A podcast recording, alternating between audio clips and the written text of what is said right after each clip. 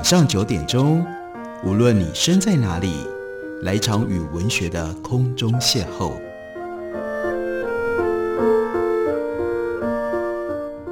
杨照谈书，邀您一同遨游文学世界，认识古今中外的经典之作。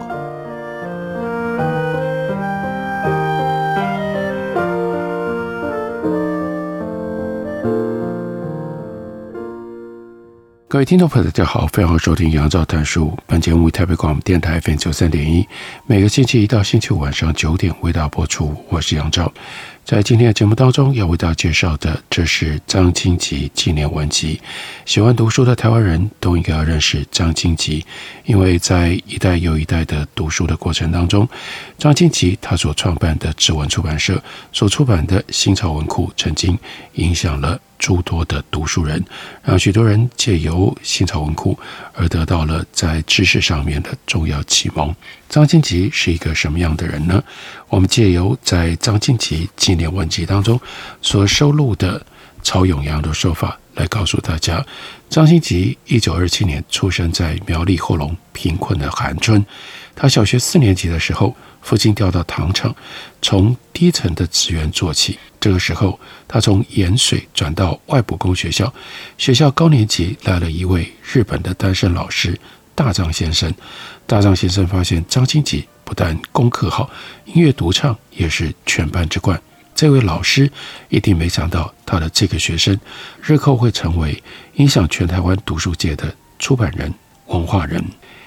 在日治时代的工学校毕业三年之后，那个时候张经吉十六岁，日本的败相呈现在偷袭珍珠港，美国正式参战了之后，一切正如海军元帅山本五十六的估计，日本节节败退，不时就开始传来了玉碎的消息。张经吉他去报道的地方是高雄冈山空军机场修护技工的苦工，虽然没有被征召上战场，但在这段期间当中，他吃的苦头远比水土兵还要更加悲惨。训练期间饱受日本军官老拳木棍挥打。记得有一回，他去水龙头喝了一口水，被对指官看到了，于是屁股就得要吃排头。张经吉那时候全力忍住不嚎叫，倾注了男儿泪。晚上洗澡的时候，在大澡堂，大家脱光身子，才看到十之八九的修护兵伙伴，个个屁股都呈黑紫色，看起来真的是触目惊心。几个月操练之后，才挨到修焊飞机破孔的工作。战争末期，他们的工作改为徒手填迫击弹药，稍有闪失，可能会被炸个粉碎。眼看省共特攻队的少年飞行员一架一架飞出去，当然都是。一去不回，张金吉心想，不久自己也会被征召去南洋当军夫。父亲甚至来信叮咛，这位独生子要去理好头发，留下一些指甲跟遗发，准备上战场赴死。一九四五年八月十五日，突然听到昭和天皇御音放手，确定日本无条件投降，张经吉才逃过一劫。然后是陈仪来台接收。又发生了二八事件屠杀的大悲剧，接下来长达三十八年戒严，还有台湾各地精英全面肃清，一路展开杀鸡儆猴的残酷屠杀。张经吉在这一段十多年的时间，在他北上当三轮车夫之前，曾经在故乡种过西瓜、花生、地瓜、杂谷，甚至有几年为了要改善家中的生活，和几位青年小伙子。乘着简单的竹筏出海捕鱼，这种讨海的生活，因为没有钱打造设有浮标的渔船，多半使用竹筏。虽然是在沿海附近海域捕鱼，有时候也会冒险越过比较远的海域。但是天有不测风云，万一遇到了五六级以上的风浪，竹筏也可以掀起腾空到二楼高，船在大海当中上下摇晃。那种惊心动魄和大海搏命的场面，当然之后回想起来心有余悸。唯一可堪告慰的是，修护兵的磨练，再加上讨海生活的搏命经验，张经吉就想，人生的挑战应该不会再超过这样的考验了吧？就这样，他在二十六岁的时候，带着父母、妻子，还有非常小的小孩，赤手空拳上台北来打天下。这是张经吉来到台北之前的经历。到了台北之后，当然非常重要的，他创办了志文出版社。在这里，他认识了林亨哲。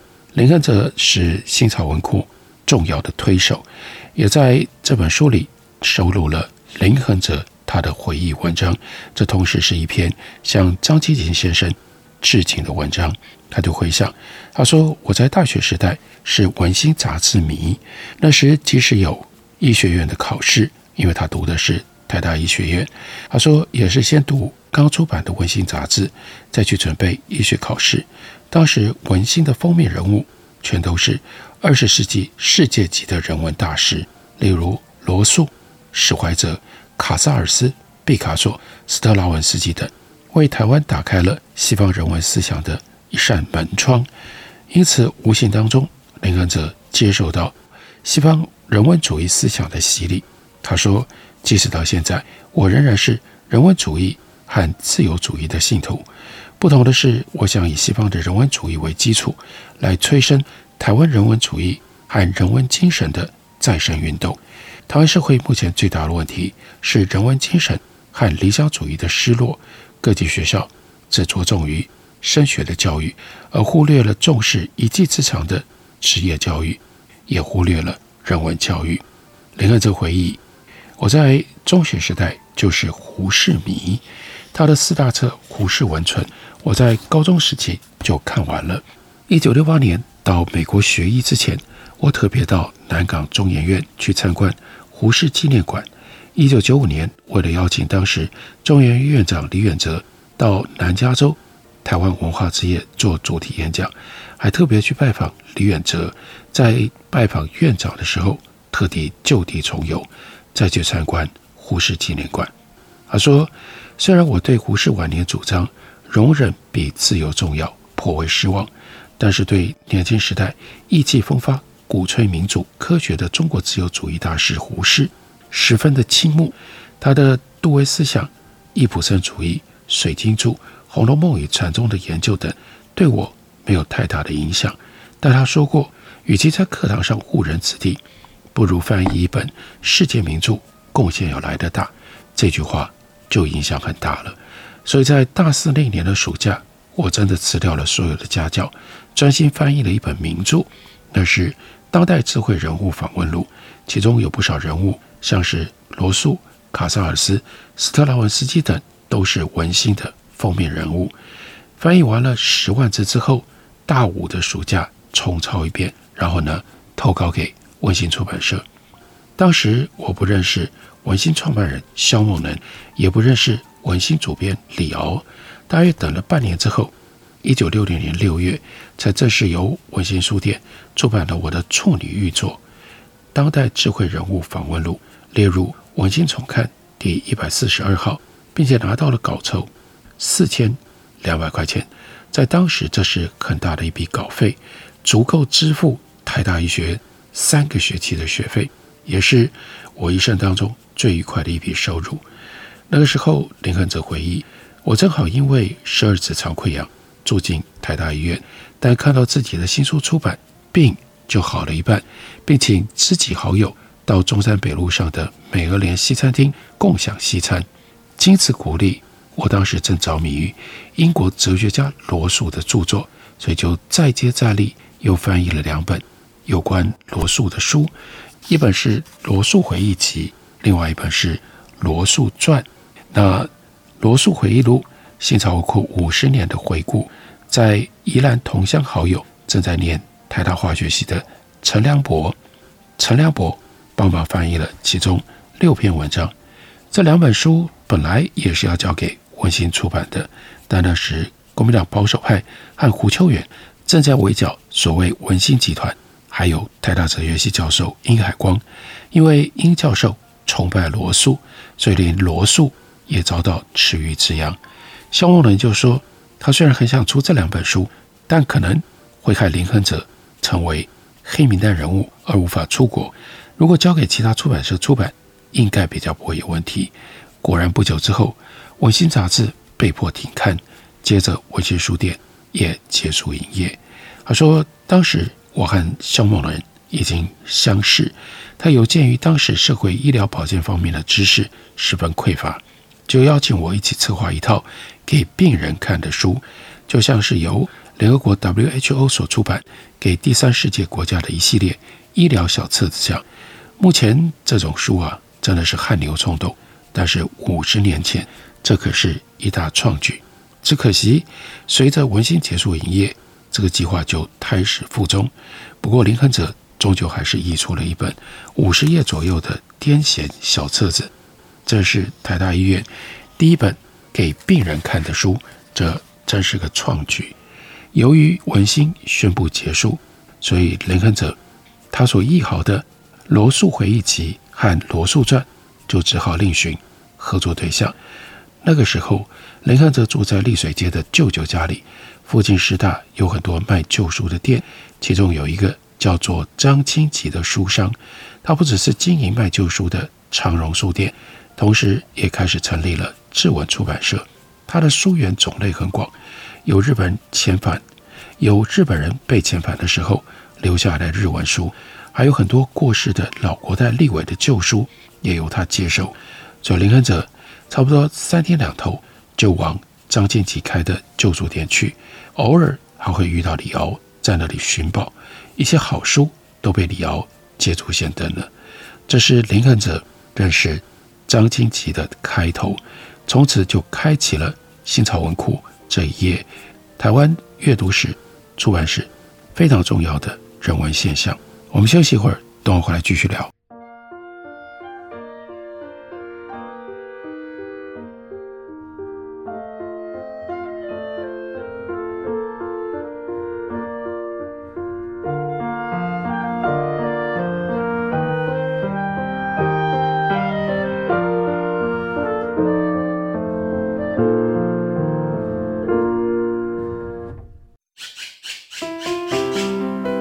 大家好，我是刘克湘。亲近自己的城市，找回城市的温暖。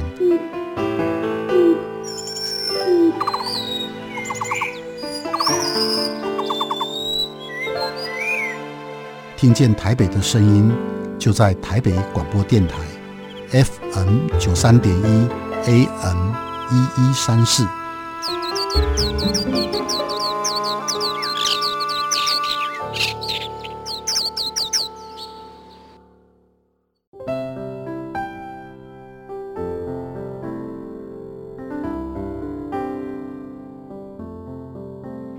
听见台北的声音，拥有颗热情的心，有爱与梦想的电台，台北广播 FM 九三点一。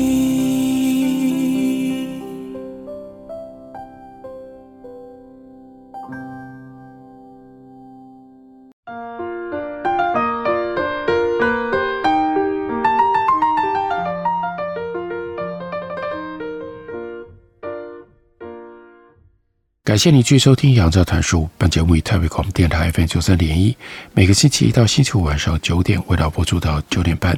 今天为大家介绍的，这是运城出版的新书《张清吉纪念文集》。在纪念文集当中，收录了林亨哲的回忆以及致敬的文章，里面就讲到了志文出版社到新潮文库的诞生。他说，那一阵子越战开打。中山北路上有不少美国大兵经常光顾的酒吧，还有美军俱乐部，带动了学习英语绘画的风潮。所以呢，林恩哲和张清吉越来越熟，就发现他很有经营书店跟出版的概念，脑筋也动得快。那时候张清吉很年轻，常常全国跑透透。他看准了英文绘画的热潮，所以很快就推出了一系列英语绘画的书。当时。有一位北一女的英文老师，就替张清吉翻译了不少这一类的书。那是金恒伟的父亲金明若先生。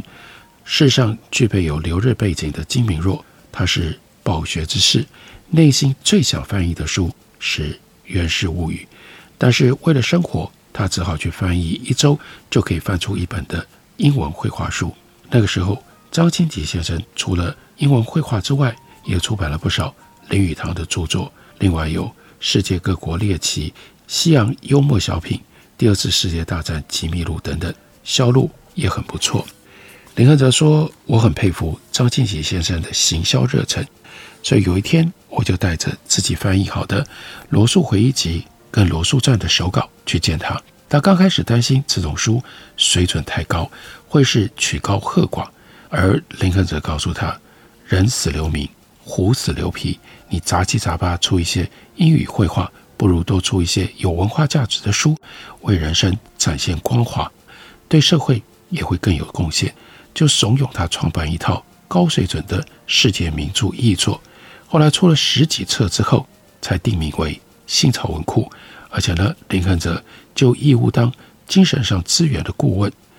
因为这样，张静琪答应先出版十万字的。罗素回忆集，那是在一九六七年六月出版。同时，张清吉在业务上跑得更加勤快，两个人心中都有期待，希望这套新潮文库能够弥补文心关门了之后台湾文化界的空虚感。结果销售情况出乎意料的好，三个月的时间，罗素回忆集就卖出了五千本，而且还持续热卖当中。这一点。就让张清吉对这种高水准的译作有了很大的信心，所以赶快紧接着出版二十万字的《罗素传》，果然洛阳纸贵，销售情况一样很不错，就渐渐建立了新潮文库的口碑。后来就连台大哲学系的教授殷海光、陈古英也到长荣书店来向张清吉先生致意，并且鼓励他多出一些好书。这对于张清吉。当然是很大的鼓舞，所以接着他又陆续出版了存在主义大师沙特、雅斯培到尼采这一系列的名著，而成为备受瞩目的一家出版社。当时德高望重的殷海光对罗素评价很高，无形带动了学生看罗素作品的风气。虽然其他出版社也有罗素的译作，但是都太偏于学术理论，读起来比较严肃。不容易消化，而林亨泽翻译的这两本《罗素回忆集》《罗素传》，这是深入浅出，连高中生都可以读懂。当时正在念高中的李晓峰，也因为读了这两本书，才清醒过来，产生了独立思考的能力。他崇拜的偶像，才由罗素取代了蒋介石。那个时候，萧梦人主持的《文心》杂志和白先勇主持的《现代文学》。虽然都有介绍西方文学和人文大师，但都因受到杂志的篇幅影响，报道内容比较表面，不够深入。但是张清吉他所主持的新潮文库系列丛书，则是完整的翻译介绍汤姆斯曼、赫曼·赫塞、尼采、叔本华、罗素、沙特、卡缪、弗洛伊德、弗洛姆、铃木大佐、海明威、福克纳等这些名家的作品。文字多着重于人物一生的心路历程，对每一位西方的文学、哲学、思想界大师有照片、有年谱、有生平资料、有书前的介绍，可以说是那个时候台湾出版界当中做的最周到、最细密的一家。因此，可以让读者更深入的了解这些西方人文大师。这都是张金吉，因为他平常就勤于到日本去收集资料。才能有这样的成果。他说：“林亨泽接着回忆，后来我的台大医科同班同学廖运范，他跟我合编了读书的乐趣，独当一面，流畅地翻译了弗洛伊德传，开启了弗洛伊德在台湾风行的时代。后来廖运范又翻译了教育的艺术，也颇受重视。林亨泽自己是在一九六八年出国了之后，在廖运范的号召底下。”不少医学院具有理想主义色彩的同学，就大家一起加入翻译名著新潮文库的行列，包括了赖其万、林克敏、胡海国、温荣光、郑泰安、叶颂寿、王一家这一长串的翻译阵容，分别译出了弗洛伊德、弗洛姆、荣格等这些精神分析大师的著作。后来，他们都成为国内外各大知名医院的医师或者是教授。然后，廖云范又把这些艺术的阵容结合起来，加入了其他生力军，创刊了《当代医学杂志》，又创办了菊景出版社，出版了很多医学名著。廖云范后来成为国际知名的肝病权威和中研院院士。在念台大医科时期，这是林亨哲最热衷于人文思想启蒙时期。史怀哲、爱因斯坦、卡萨尔斯和罗素都对他产生了重大的影响。他说，其中对我影响最大的，应该就是罗素。我在大一的时候就买了《Portrait from My Memories》。另外还有 Alan Wood 所写的《Passionate Skeptic》，Bertrand Russell。他说这两本书对我独立思考的培养跟启发助益极大，加上后来听殷海光的演讲，对罗素更加的崇拜，所以是在大五大六的暑假就译出了这两本《罗素回忆集》以及《罗素传》。他说我在大学时代对台湾社会最大的贡献。并非在医学方面的成就，而是透过催生新潮文库完成的。一九六五年到一九七五年当中，我大约介绍西方一百位左右哲学、文学、音乐、建筑、心理方面的人文大师，给台湾的读书界掀起了又一波又一波的盛况。新潮文库创刊了之后，因为我推荐的书几乎本本畅销，所以张金吉就更大力支持我。把新潮文库早期的选书工作全权交给我处理，所以那一阵子，我除了医学院的工作之外，其他的时间都给了新潮文库。一九六八年出国之前，一口气编译了六本书，包括了二十世纪智慧人物的信念、读书的艺术、读书的情趣、传记文学精选集与当代智慧人物一细谈二十世纪代表性人物，领了一笔在当时。为数不少的稿费，多少钱呢？四万六千块。那个时候的四万六千块，比较一下，当时台大医院的住院医师月薪才两千块钱，也就是几乎等于台大住院医师两年的薪水。考上美国医生资格考试，过五关斩六将，就用我译书的钱买了一张机票，订了一套西装，飞往美国纽约。好，飞往美国纽约。开始了三十年的旅美生涯。出国之后，虽然人在海外，但仍然心系台湾，仍旧持续参与新潮文库的成长与推动。除了选书编书，又透过廖一帆同学的帮忙，把不少医学系有理想主义色彩的同学一起拉进来，加入了翻译的行列，把不少的好书，例如说《百鸟之歌》、卡萨尔斯自传。法兰克的《爱因斯坦传》等这些书由美国寄回来，请林宜盛、张胜辉翻译出来。大约新草文库出版到一百号之后，张金吉另外找了东海大学中文系毕业的退休教师曹永阳帮他做主编。曹永阳也是选书高手。这个时候，林亨哲退居幕后。不过还有另外一段，那就是他在纽约。碰到了东海大学老友杨牧，林亨哲就说：“我要说服张金吉先生出版一套海外华裔学人的名著，定名《新草丛书》，由杨牧和我负责主编。那时候夏志清是我们的精神导师。后来总共出版了二十四本名著，不过因为这里面包括了刘大人的《红土印象》，变成了警总的禁书。”所以到一九七五年结束了这一套新草丛书，从新草文库到新草丛书，林亨哲当然是中间重要的推手，所以记录这一段过程，同时也就是纪念张金吉。张金吉是在二零一八年的九月二十八日去世，而今天为大家介绍的这一本张静吉先生纪念集，就是在整整五年之后。二零二三年九月二十八日，由远征文化出版，作为重要的台湾文化里程碑。感谢您的收听，我们明天同一，时间，再会。